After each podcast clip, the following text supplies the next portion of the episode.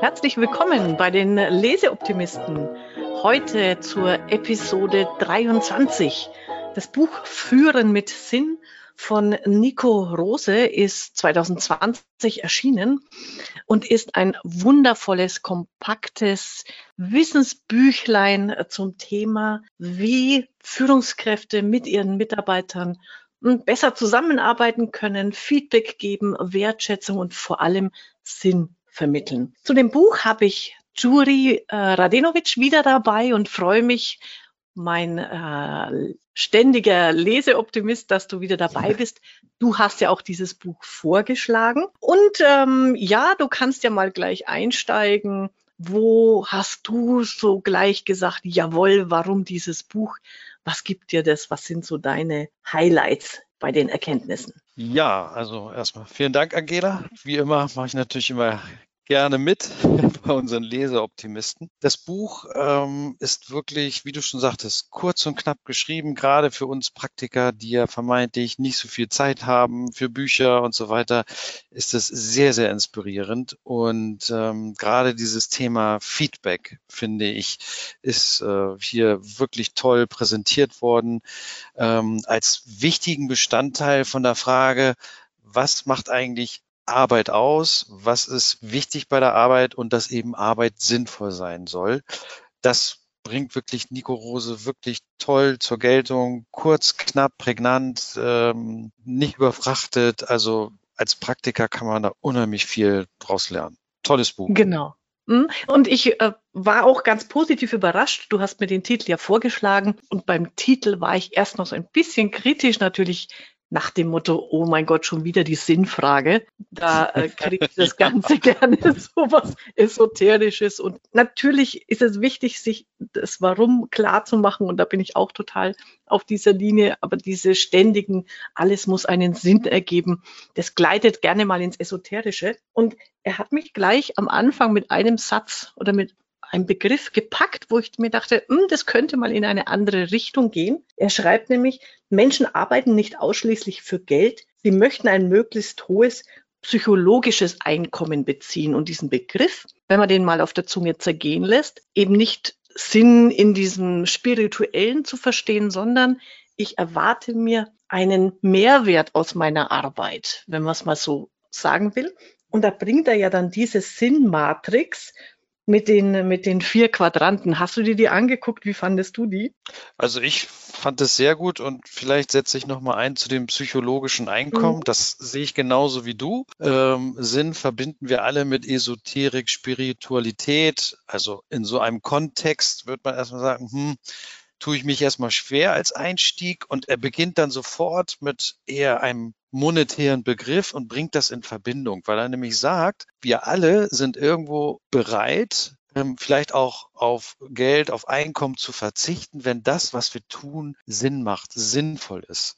Und was Sinn ist in seinem Sinne, wird in dieser Matrix dargestellt. Und wie ich finde, macht er das wirklich kurz und prägnant und äh, unterscheidet zunächst einmal von einem, geht also auf zwei Achsen, horizontal, vertikal, geht auf verschiedene Sachen ein und sagt, es gibt einmal das Selbst, also ich selbst, was möchte ich selber in der Arbeit erleben versus ähm, im Vergleich mit anderen. Ich will ja auch, wenn ich irgendwo arbeite, was weiß ich, mich mit anderen verbinden, in Beziehung kommen. Also das ist dann wieder der, der andere Bereich, der einen Achse, wie stehe ich zu anderen und wie sinnvoll erscheint mir das? Und das ist ein Teil der Achse und der andere Teil der Achse äh, unterscheidet, das sagt er, zwischen dem Sein, also wo bin ich, wo stehe ich, und dem anderen, dem Aktiven, dem Tun. Auch diese Gegenüberstellung fand ich ähm, ganz gut und auch erstmal als Klassifizierung gut. Und anhand dieser Matrix geht er das kapitelweise durch und wie ich finde, wie soll ich das in diesem Kontext nennen? Also eher wissensbasiert, weg eben von dem, was wir gerade eingangs sagten, von äh, esoterischen, spirituellen Begrifflichkeiten komplett weg. Und das genau. in so einem Kontext zu bringen, das ist wirklich spannend. Ja, und ich mag diese Quadranten noch ergänzen, weil da musste ich erstens schmunzeln. Gleichzeitig gibt es so eine Klarheit, weil jeder Quadrant hat ja bei ihm eine Bezeichnung. Und äh, beim ja. ersten alleine, also wenn es um andere geht und das eigene Wirken, das Tun, dann ist das der Greenpeace-Quadrant. Und man hat sofort ein Bild, was das bedeutet. Auf der, äh, der andere Bereich ist dann, es geht um andere, um das Miteinander und um das Sein und die Verbindung. Das ist der Wohlfühlquadrant, also wie wir miteinander, welche, welche Zugehörigkeit wir empfinden. Dann gibt's den Freiheitsquadranten, nämlich kann ich eigenständig sein, mein Potenzial entfalten. Und auch diesen Begriff liebe ich sehr, der Me, Myself and I Quadrant. Ja. ja. Also bin ich authentisch in dem, was ich tue und äh, kann ich mich selbst verwirklichen. So witzig beschrieben und wie du auch sagst. Und dann bringt er tatsächlich auch für jeden Quadranten ganz praktische, konkrete Beispiele und, und Tipps, wie die Führungskraft daran mitwirken kann, dass sich ein Mitarbeiter in, in einem oder in mehreren dieser Sinnquadranten entfalten kann. Und das finde ich ist das Bemerkenswerte an dem Buch. Und das erste, das ist auch gleich am Anfang, es hat mich ein bisschen an diese Gallup Q12 Fragen erinnert. Also diese, wie loyal sind Mitarbeiter zu ihrem Arbeitgeber? Und die sind richtig, richtig gut. Das sind dann insgesamt ja acht Fragen, immer zwei Fragen pro Quadrant, wo man, ich weiß nicht, ob du das mal machen magst, das finde ich spannend, wo man mal seine Mitarbeiter diese Fragen gibt und auf der Skala von eins bis zehn bewerten lässt. Also mhm. empfinden die ihr ihre Arbeit als sinnvoll? Ja, also unbedingt. Das ist ja auch etwas, was man aus diesem Buch nochmal mitnimmt. Man sollte aktiv auf die Mitarbeiter eingehen. Das, ähm, das, was du sagtest mit diesem Fragebogen, das unterstützt dann nachher an anderer Stelle, wo er zum Beispiel sagt, fragt doch mal euer Mitarbeiter, was ist ihm wichtig? Was ist aus seiner Sicht sinnvoll? Oder wofür will er denn gelobt werden?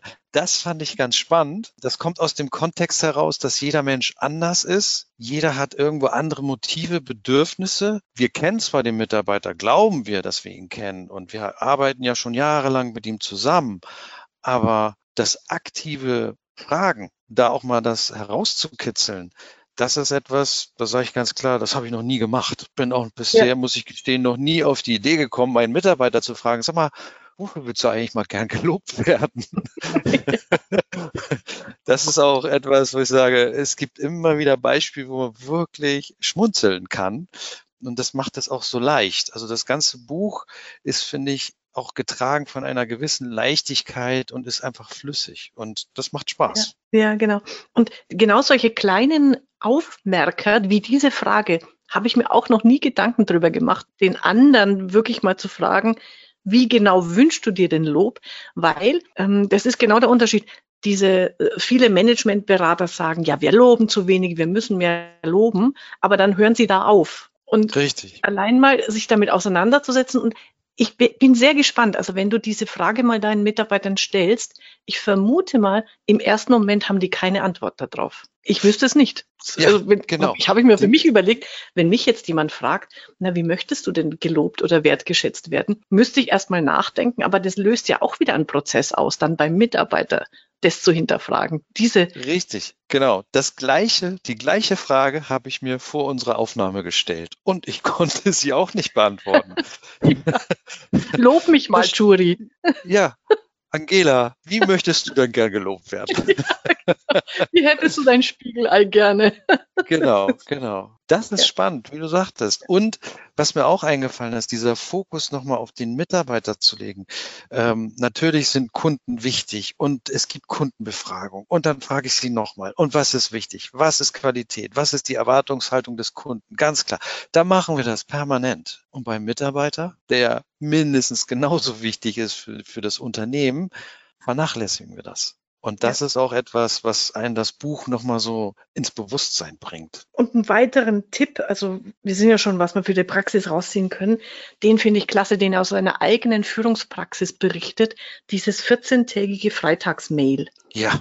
Großartig. Ja. Du hast ja auch im, im Vorgespräch vorhin schon äh, erzählt, dass du das praktizieren wirst. Ich will es nur mal ganz kurz schildern, dann können wir da weiter darauf eingehen. Also er hat jeden Freitag, also alle 14 Tage, seinen Mitarbeitern eine Mail geschickt. Sie sollten, sie sollen als erstens sagen, auf einer Zehner-Skala, wie zufrieden bist du zurzeit? Das zweite ist, ich liebe diesen, das WWW, Also Sie ja. sollen drei besonders erwähnenswerte Dinge, also positive Dinge aus den letzten zwei Wochen berichten. What went well, also www, wundervoll.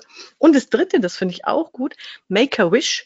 Also was stört dich allgemein an der Arbeit oder auch an mir als Chef? Und das, die waren aufgefordert, alle 14 Tage dazu Stellung zu nehmen. Und er beschreibt es ja auch. Das hat am Anfang gedauert. Nicht jeder hat da ganz viel mitgemacht am Anfang, aber irgendwann haben sie auch gemerkt, gemerkt, der meint das ernst. Also er wendet sich diesen Dingen zu, die sie da beschreiben und die sie sich vielleicht anders wünschen und, und hat da ganz tolle Erfolge damit erzielt. Und ich finde diesen Gedanken ganz wunderbar. Vor allem im Unterschied, es gibt ja diese Company Mood und Co., wo man jeden Tag sein Smiley abgeben soll, wo ich mir auch denke, also da würde ich mich als Mitarbeiter irgendwann auch verarscht fühlen, ehrlich Absolut. gesagt. Ja, ähm, genau. Das ist eine großartige Geschichte. Ja, ja. Diese, ich auch. Diese Freitagsmail, die er da initiiert hat und gelebt hat, das sagt er auch wieder, immer wieder im Buch. Das hat man natürlich auch wieder in den Kontext zur Organisation zu bringen. Was er da jetzt gemacht hat, alle 14 Tage per Mail, ist jetzt nicht so gedacht, dass wir das alle adaptieren, sondern dass wir selber überlegen, wie können wir in unserer in unserem Unternehmen, in unserer Kanzlei, dass diese Gedanken einbringen. Und das habe ich getan. Wir haben einmal die Woche ein Kanzlei-Meeting wo wir alle zusammenkommen. Im Moment ist das ja nur online. Und ich versuche natürlich immer mal wieder so ein paar neue Punkte, Gedanken einzubringen. Dieses Online-Meeting nennen wir immer KVP für kontinuierlicher Verbesserungsprozess. Und da wird natürlich über viele Dinge gesprochen. Was können wir besser machen? Wie können wir was optimieren? Wie können wir Prozesse verbessern? Wie, wie können wir unsere Mandanten noch besser bedienen? Und da habe ich mir selber im Vorwege gedacht, Mensch, da ist so ein bisschen der Fokus immer so eher auf das Negative das bringt einfach Thema KVP mit sich. Qualitätsmanagement ist nun mal leider auch Fehlermanagement. Also wir alle haben natürlich immer Schwierigkeiten damit, auch wenn das Qualitätsmanagement immer sagt, Fehler sind gut, bring uns weiter, machen uns besser. Ja, wissen wir alle, aber dennoch hat das immer einen negativen Touch. Und dann habe ich gedacht, fange ich doch mal an mit WWW. Also nicht World Wide Web, sondern What went well? Was haben wir gut gemacht? Was ist gut gelaufen? Und ich habe das vorgestellt, das Konzept. Und wir wollen jetzt jetzt haben wir heute die Aufnahme am 12. März, also nächste Woche, wollen wir dann ähm, vor, mit Beginn unseres Online-Meetings da einmal drüber nachdenken, also zehn Minuten vor drüber nachdenken und dann im Online-Meeting präsentieren, was gut gelaufen ist. Also jeder von den 20 Mitarbeitern darf sagen, was gut gelaufen ist. Und mir ist auch wichtig, dass man auch sagt, man darf es sagen. Und was es ist, ist völlig egal. Der Kaffee hat gut geschmeckt.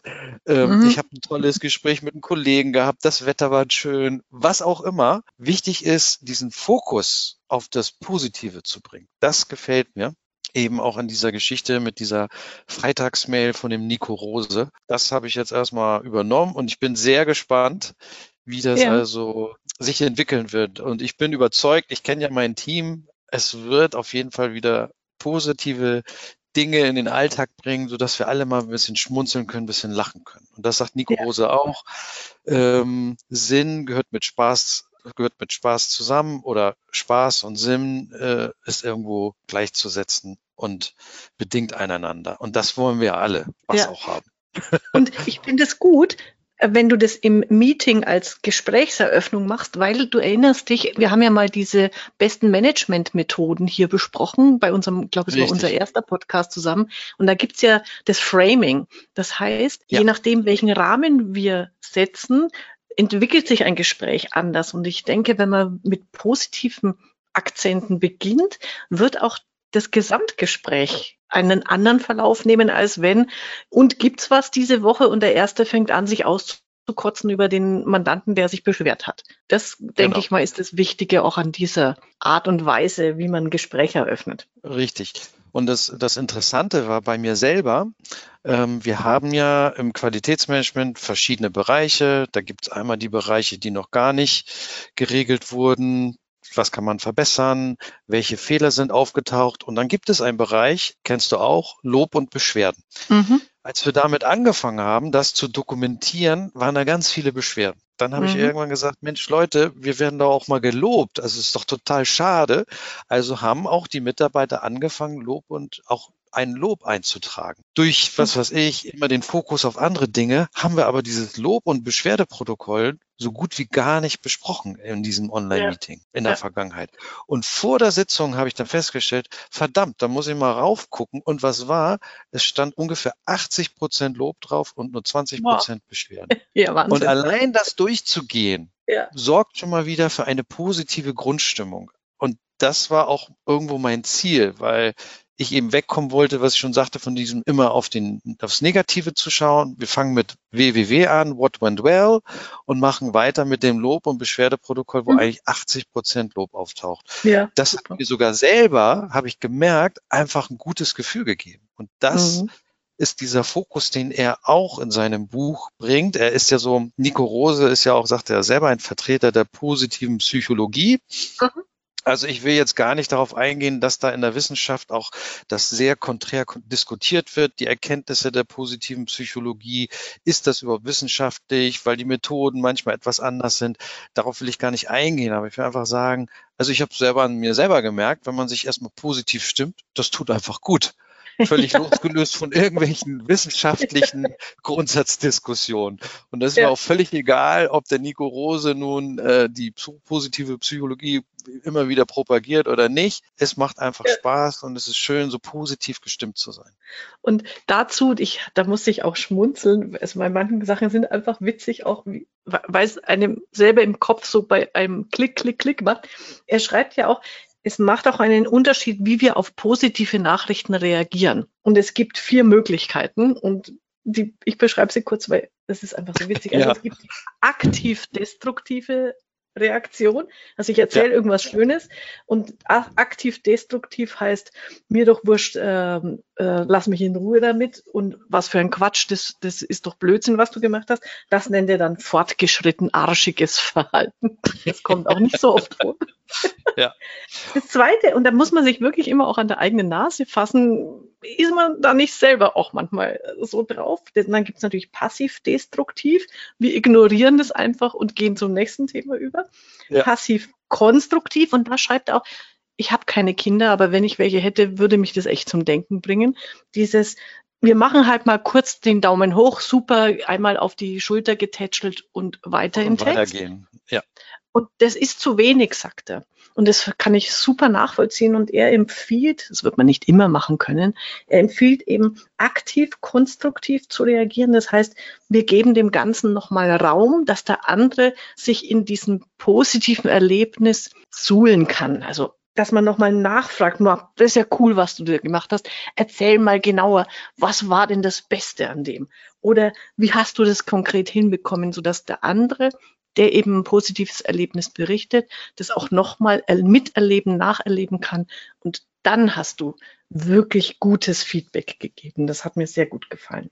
Richtig, das ist auch im Grunde, das nennt man ja auch sonst gerne aktives Zuhören. Fiel mir mhm. so dazu ein, dass ich also wirklich mich dafür interessiere, was der andere erzählt und das auch bestärke. Und ähm, auch das kennen wir natürlich, wenn wir über positive Erlebnisse sprechen und jemand will darüber mehr erfahren, also wie wir da aufblühen. Das ist ja, ja. einfach, äh, im Grunde ist das Konzept, was dahinter so steht, ja total einfach, aber wir praktizieren es alle im Grunde nicht so sehr. Und es ist schön, dass er den Fokus darauf nochmal legt. Mhm. Und ähm, es gibt auch immer wieder Sätze, finde ich, äh, wo man wirklich lachen kann oder so richtig schön lachen kann, äh, auch mit dem Lob. Da hat er an irgendeiner Stelle geschrieben, so typisch deutsch zum Lob und Lob geben, nicht geschimpft, ist Lob genug. genau. Hat mir auch wieder sehr gut gefallen. Da fallen ja. aber natürlich noch gleich äh, ein paar Personen zu ein und äh, ja, schon hat man Spaß dabei. Ja, genau.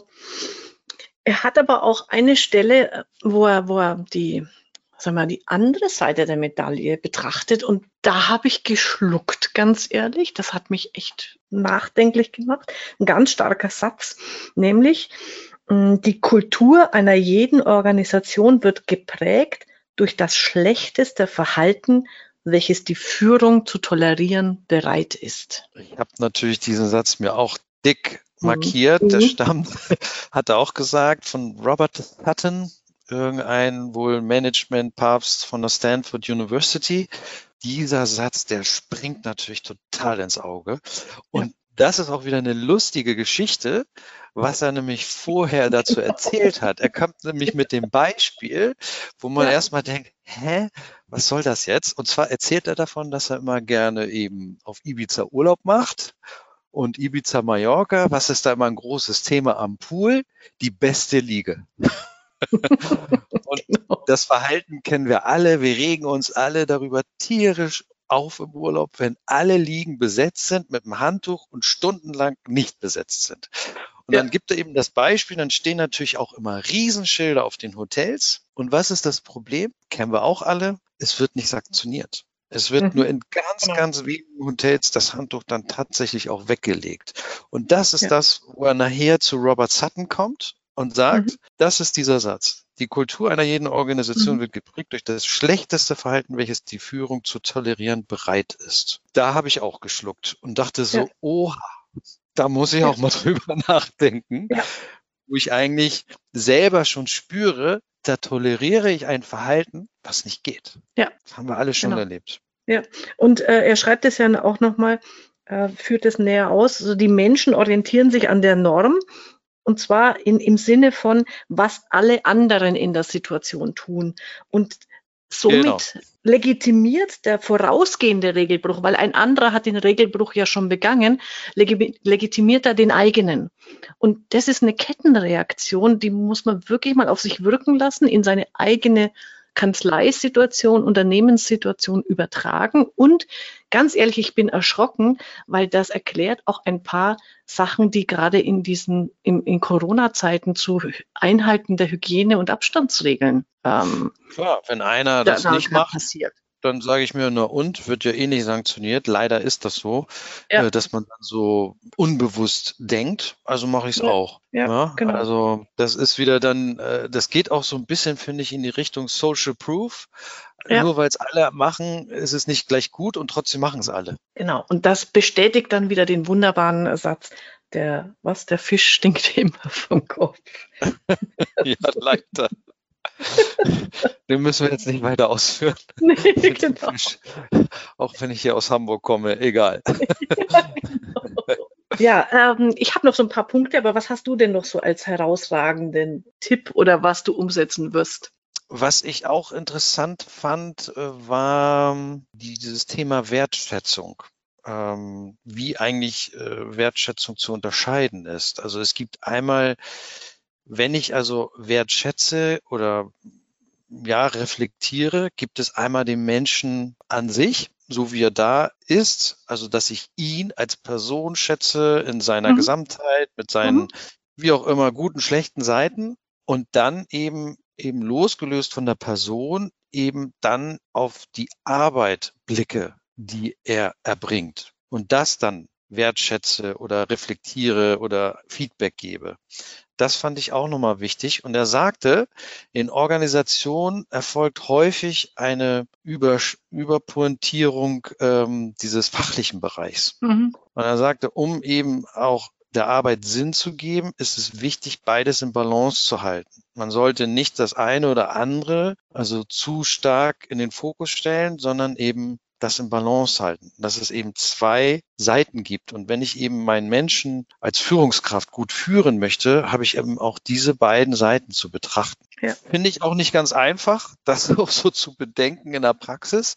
Aber auch hier geht es ja um die Frage oder erstmal ums Bewusstsein schaffen. Und das fand ich, fand ich gut. Ja, er hat da ja, das fand ich spannend, die, die Studie selber würde mich mal interessieren. Er hat ja mal eine Studie gemacht mit den 30, die 30 Störfaktoren, die am häufigsten die Arbeitsfreude verderben. Allein da müssen wir mal gucken, was sind die anderen. Und da ist ja das, was du gerade beschrieben hast, diese Wertschätzung auf persönlicher und auf fachlicher Ebene ist auf Platz vier und fünf. Also das ja, er nennt es auch, glaube ich, auch Respekt. Sorry, dass ich genau. kurz unterbreche. Ich hatte Wertschätzung ja. gesagt, aber er redet eben vom sogenannten geschuldeten Respekt. Das ist die mhm. Person und verdientem Respekt. Und ja. das wollte ich nur noch mal ergänzen. Ja. Ich habe einen, äh, ja, ja, Entschuldige. Hab ich noch mach was, noch, mach noch. Äh, noch mal etwas, was uns im Grunde ja auch bewusst ist, wie wichtig Beziehungen sind. Beziehungsnetzwerke, Beziehungsgeflecht. Wir hatten das Thema auch bei Henry Minzberg und den Gute Nachtgeschichten, diesem mhm. Community Ship. Auch hier, er nennt zwar nicht diesen Begriff von Henry Minzberg, aber er geht auch auf Beziehungen ein. Und ich fand einen sehr schönen Satz von ihm war, also mit der Überschrift, Führungskräfte sind als Energiebroker zu, anzusehen. Mhm. Die haben also das zu managen dieses äh, Energielevel und das unterscheidet er unter anderem in relationale Energie. Damit meint er ja. die Energien bei Beziehungen. Also nennt er ein ganz einfaches Beispiel. Wenn eben der, was weiß ich, Vorstand äh, gute Laune hat, dann gibt er das an seine Führungskraft weiter und das zieht sich runter bis in die unterste Ebene. Man kann das, äh, ich glaube, jeder von uns hat das schon mal erlebt. Und umgekehrt genauso. Wenn jemand nicht gut drauf ist, warum auch immer, dann zieht sich das bis zum letzten hinunter. Und dessen sollte man sich bewusst sein, dass das also auch wieder diese Kettenreaktion ist, von der du gerade gesprochen hast. Und dass ich als Führungskraft eine große Verantwortung habe. Je höher ich in der Hierarchie bin, desto mhm. mehr kann ich auf diese relationale Energie einwirken. Im Guten ja. wie im Schlechten. Und das finde ich sehr interessant. Und dann hat er eben auch noch einen Satz gebracht, dass er gesagt hat, häufig steht auf den Internetseiten, unsere Mitarbeiter sind unser höchstes Gut. Und da sagt er, eigentlich ist das nicht ganz richtig. Dann sagt er, die Beziehung zwischen unseren Mitarbeitern sind unser höchstes Gut. Und dann fiel mir dazu noch ein, hm, da finde ich jetzt aber nur, der ist sehr stark der Fokus auf Mitarbeitern und habe den noch erweitert und gesagt, die Beziehung zwischen unseren Mitarbeitern und die Beziehung zu ihnen als unseren Kunden oder zu unseren Kunden mhm. sind unser höchstes Gut. Also nochmal diesen Fokus auf Beziehung setzen, wie wichtig auch das Miteinander ist. Und wenn das nicht funktioniert, dann wird es schwierig habe ich noch ein Beispiel und noch ein Motto, was ich mal jetzt vor kurzem gelesen hatte von einem alten ähm, Fußballkollegen von mir, Holger Stanislawski. Der war ja mal Trainer und Manager und Spieler bei St. Pauli. Der hat mal gesagt, ich will nicht die besten elf, sondern die beste elf. Mhm. Das ist auch nochmal interessant. Gut. Das bringt äh, Nico Rose auch. Der sagt, ja. es geht nicht darum, die talentiertesten Menschen zusammenzubringen, sondern die Menschen, die am besten zusammenarbeiten auch nochmal, finde ich, hat er hier nochmal diesen Fokus gebracht. Fand, ja. ich, fand ich sehr gut und ja, sehr inspirierend. Ja, ist gut. Und passt ein bisschen auch zu dem einen Punkt, wo ich noch so ein Aha-Erlebnis hatte. Das erste, also auch das gibt ja Sinn, das hat ja auch mit Beziehung zu tun, wenn ich beim Kunden erlebe, wie meine Arbeit wirkt. Mein Credo, unser Credo ist ja immer, schickt eure Mitarbeiter auch mal zum Mandanten lasst ihn dort vor Ort arbeiten, lasst ihn gemeinsam mit dem Mandanten erleben, wie die Zusammenarbeit aussieht. Er schreibt dann auch, also wenn wer das macht, das äh, reicht für Monate an, an Engagement und Herzblut. Also die, das gibt auch Motivation und Freude, wenn man mal beim Mandanten gewesen ist. Und dann macht er einen Nebensatz und bei mir hat es so im Kopf klick, klick, klick gemacht. Und schreibt nämlich, ja, man könnte ja auch mal zum Mandant, die Mitarbeiter zum Kunden in ein Kurzpraktikum schicken. Mhm, was ja. wäre, das, das frage ich dich jetzt mal, was, was hältst du davon? Ich finde das eine tolle Idee, wenn ich in der Ausbildungszeit meinen Auszubildenden alle Quartal mal für einen Tag oder vielleicht auch mal einmal im Jahr drei, fünf Tage zum Mandanten schicke und dort ein Kurzpraktikum machen lasse. Das finde ich so eine irre Idee nach dem Motto, wie spannend ist das für den Auszubildenden? Die Motivation, was der mitbringt zurück in die Kanzlei und du kannst dich als Arbeitgeber ja dann ganz anders präsentieren, wenn du gerade der jungen Generation sagst, Mensch, wenn du hier bei mir eine Ausbildung machst, machst du nicht nur die zum Steuerfachangestellten, sondern du machst auch noch Praktikum vielleicht bei einer Brauerei oder Autohändler oder irgendwas Interessantes. Ich ja, das glaub, ist natürlich das hochgradig spannend, tolle, logisch. Tolle Idee. Absolut. Ja. Falls irgendwer, der uns zuhört, schon das umsetzt, bitte meldet das an mich. Ich möchte, dass das künftig alle Kanzleien Deutschlands machen und anbieten. Wenn wir nochmal auf den Quadranten schauen, wir haben ja gesagt, es ja. gibt den Greenpeace-Quadranten, es ja. gibt den Wohlfühl-Quadranten Me, Myself and I. Den vierten habe ich jetzt, muss ich gestehen, Freiheit. jetzt nicht vor Augen. Genau, dann sind wir im Moment, wenn wir darüber sprechen, im Bereich Wohlfühlquadrant, weil es mhm. da ja auch um die Beziehung von mir zu den anderen geht. Und mhm. um mal das auch in den Kontext zu bringen. Ähm, so schafft er das, anhand dieser Beispiele immer wieder die Verbindung zu den Quadranten zu bringen, zu den Vieren, mhm. die dann auch immer präsenter werden. Ja. Was ja eben sehr schön ist. Also. Ja. Und äh, ein, so heißt auch die Überschrift, da musste ich einerseits schmunzeln und ja, ich finde es super, sehr gut die Aussage, der Bonus, ein wahrer Motivationskiller. Ja, mal abgesehen von allen, die auf Vertriebsbasis arbeiten, da möchte ich das jetzt mal zur Seite stellen, aber in den Steuerberatungskanzleien, das kann ich super nachvollziehen, ist so ein, und jetzt hängen wir dir die Karotte vor die Nase, nicht wirklich sinnvoll. Im Gegenteil, und da, da gibt es ja auch ähm, Studien dazu, es kann auch kontraproduktiv sein, weil wenn ich etwas mit Sinn mache, mit Spaß, ich habe schon die eigene Motivation, dann ist ein, und jetzt kriegst du dafür auch nochmal extra Geld, eher widersprüchlich, widerläufig dieses Beispiel. Stell dir vor, du hast ein kleines Kind zu Hause, äh, deine Tochter liebt es, Bilder zu malen. Wird sie mehr malen, wenn du jetzt für jedes Bild 10 Cent gibst? Da war mir so ja. klar. Nee, im Gegenteil, sie wird aufhören zu malen, weil was soll das? Das ja, finde ich ist ein schöner keinen, Gedanke wollen wir gerade sagen, macht ja keinen Spaß. ja, genau. ich, ich, sehe das genauso wie du. Also ich sehe Bonussysteme in Steuerberatungskanzleien als total kritisch an. Was, was, äh, wofür sorgt das, dass die Menschen, so wie es in den Großunternehmen ja praktiziert wird, von den Vorständen, sie wollen halt den kurzfristigen Gewinn erhöhen zu Lasten der Nachhaltigkeit, des nachhaltigen mhm. Gewinns in der Zukunft. Wenn ja. ich jetzt das mal auf eine Steuerberatungskanzlei beziehe, was macht der Mitarbeiter? Er wird sich die lukrativsten Mandate suchen mhm. und er wird nichts machen für Qualitätsmanagement, für, für Entwicklung der Kanzlei, also möglicherweise Zeiten, die vielleicht nicht so produktiv sind. Zum Beispiel haben wir ja in unserer Kanzlei uns freiwillig zertifizieren lassen. Äh, nach, für mhm. das Qualitätssegel vom Steuerberaterverband. Da war eine Mitarbeiterin stark engagiert, hat sich sehr stark eingebracht. Die hat keinen Umsatz gemacht. Was mhm. passiert mit der? Wie bewerte ich dann das?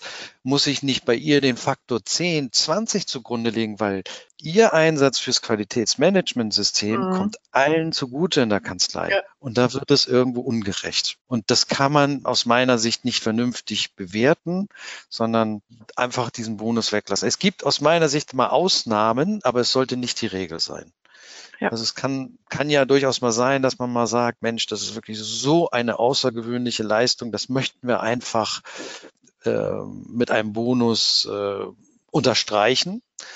Aber es sollte nicht die Regel sein, weil genau. auch dann die Erwartungshaltung beim Mitarbeiter ja, in die Richtung geht, dass er sagt, ich, ich rechne schon mit dem Bonus. Und so wie du sagst, also mal seinen Mitarbeitern ein kleines Geschenk machen, also ein größeres, irgendwie ein, ein passendes Geschenk machen. Das kann Geld sein oder das Wochenende im Spa äh, irgendwo, wenn das wieder möglich ist.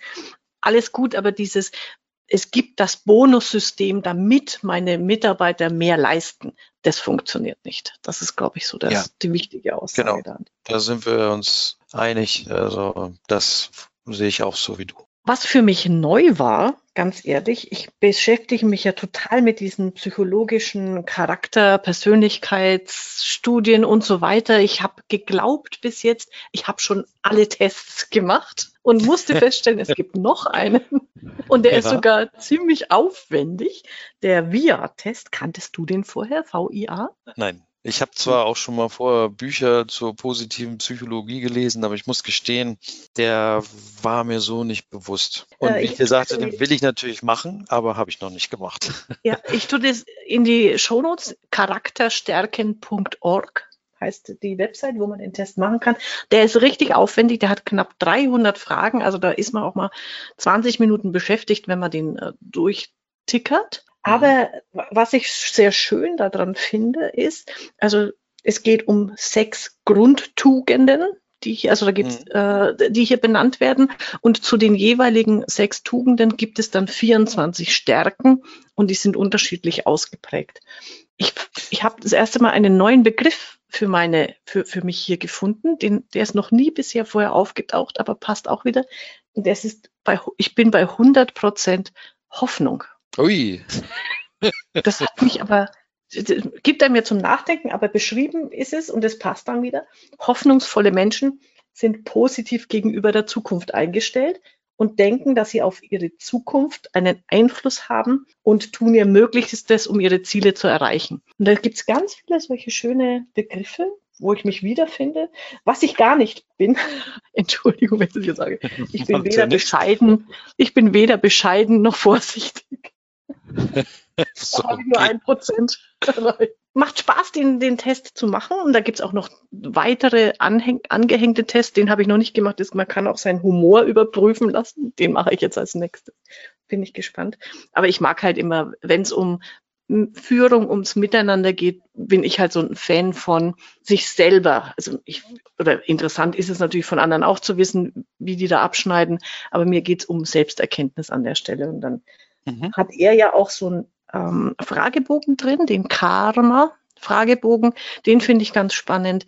Den kann man als Führungskraft seinen Mitarbeitern geben, um mal ein Feedback zu bekommen, wie man eben in, in diesem Bereich sinnvolle Führung, wertschätzende Führung abschneidet. Was auch für mich, also waren viele Dinge neu für mich, aber was auch neu war für mich, wo er nochmal was geschrieben hat über Führungsstile. Er hat da die mhm. Begriffe genannt, transaktionale Führung, mhm. transformationale, oh Gott, ich muss es nochmal aussprechen, transformationale Führung.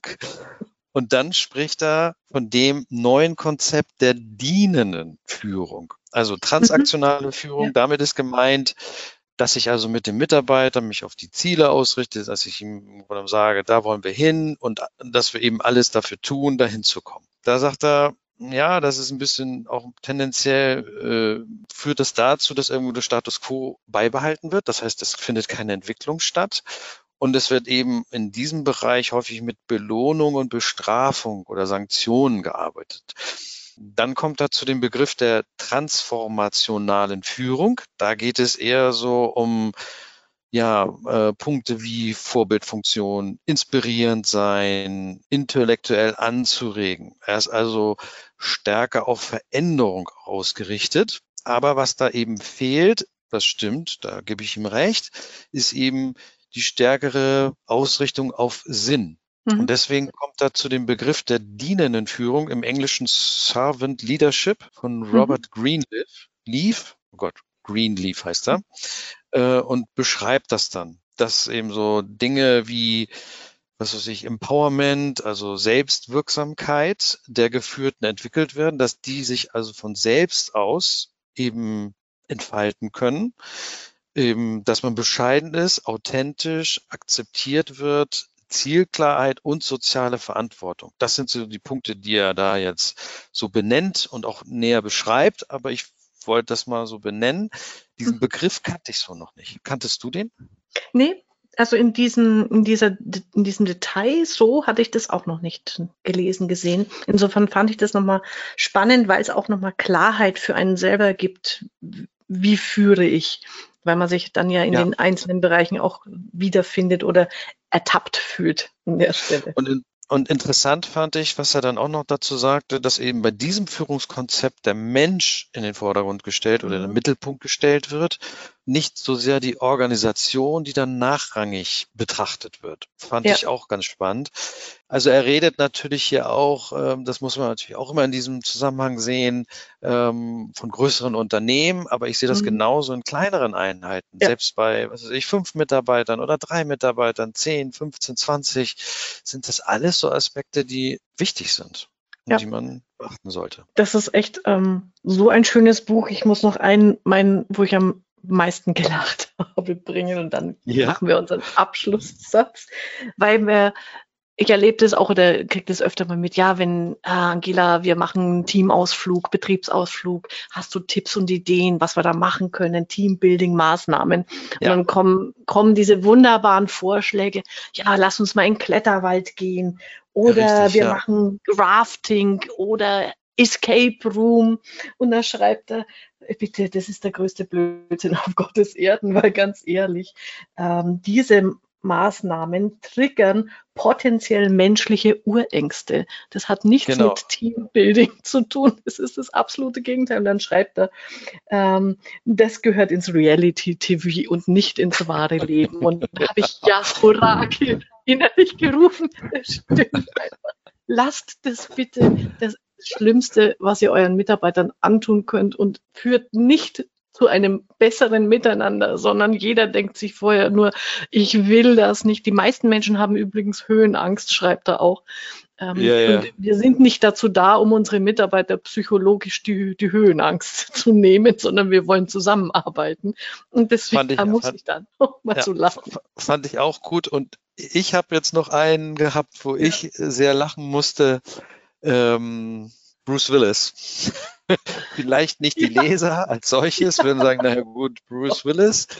Ja. Ich habe nur gedacht, der kommt ja schon wieder vor. Wir hatten ja bei unserer letzten Buchbesprechung bei Vergeude keine Krise, hatten wir ja, ja gesagt, das Buch ist wie ein guter Blockbuster gemacht. Ja, genau. Ein Blockbuster mit Bruce Willis. Und jetzt bringt er Bruce Willis einen ganz anderen Zusammenhang. Ja. Aber das fand ich nochmal ganz lustig und habe so gedacht, dieses Buch ist zwar kein Blockbuster wie jetzt Vergeude keine Krise, aber es ähm, ist absolut lesenswert, lesenswert und ähm, hat unheimlich viel ja, Information, die man einfach sehr gut in der Praxis umsetzen kann. So sehe ich genau, das. Genau, Ich habe mir das auch beim Punkt als einen Satz geschrieben, warum muss man dieses Buch gelesen haben.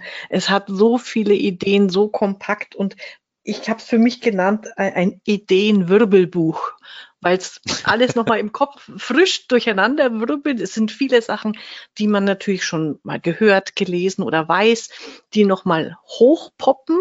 Und dazu gibt es dann eben auch wirklich praktische Anregungen, Tipps und Vorschläge. Also, und wie gesagt, 125 Seiten, das kann man wunderbar mal so an einem Wochenende lesen. Lasst euch inspirieren, holt euch dieses Buch. Das können wir echt nur empfehlen. Ja. In diesem Sinne sage ich wie immer, Duri, vielen Dank, hat Spaß gemacht und der nächste Podcast mit uns beiden kommt bestimmt. In diesem Auf Sinne. Auf jeden Fall. Macht's gut, vielen, bis denn. Vielen Dank, Ciao. Angela. Bis bald wieder. Ciao.